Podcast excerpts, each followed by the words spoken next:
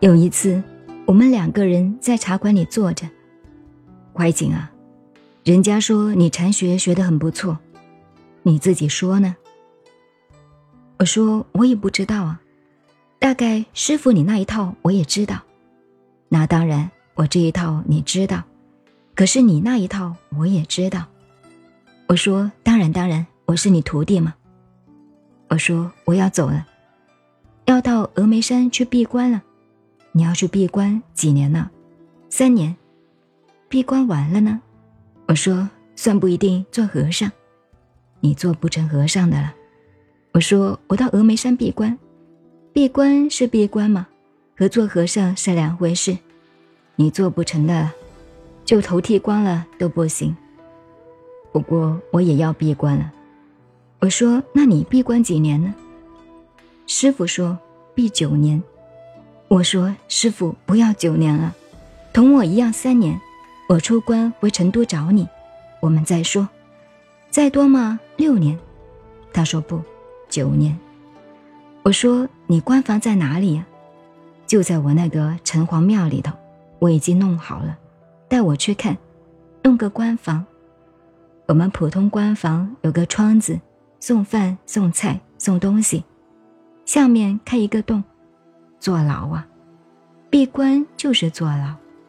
以前有个护关的，把大便、小便、马桶拿去倒了，下面有一个洞，就送上来。他不是，弄了一个大柱子圆圈，圆圈空心大柱头。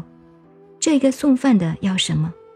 一个条子，在柱头一转出来了，东西放在上面，人就不见。我们那个。还上面有个洞，还可以看看人。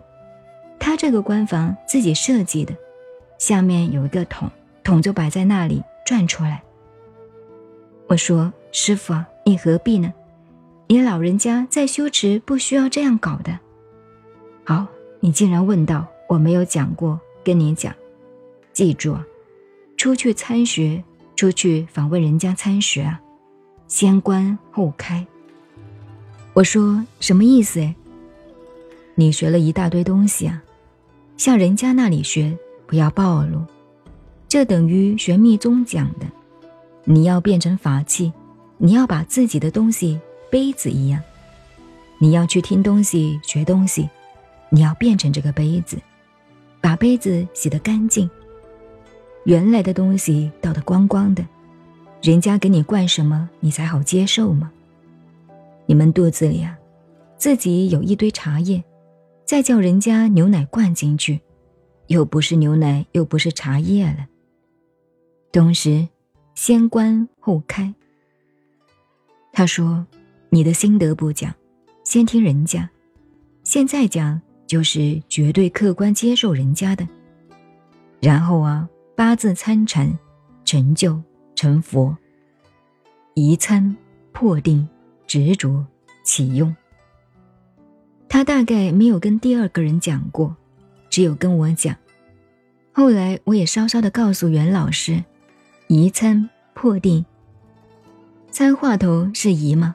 移了就参，参了破参开悟了，开悟了就把它定住。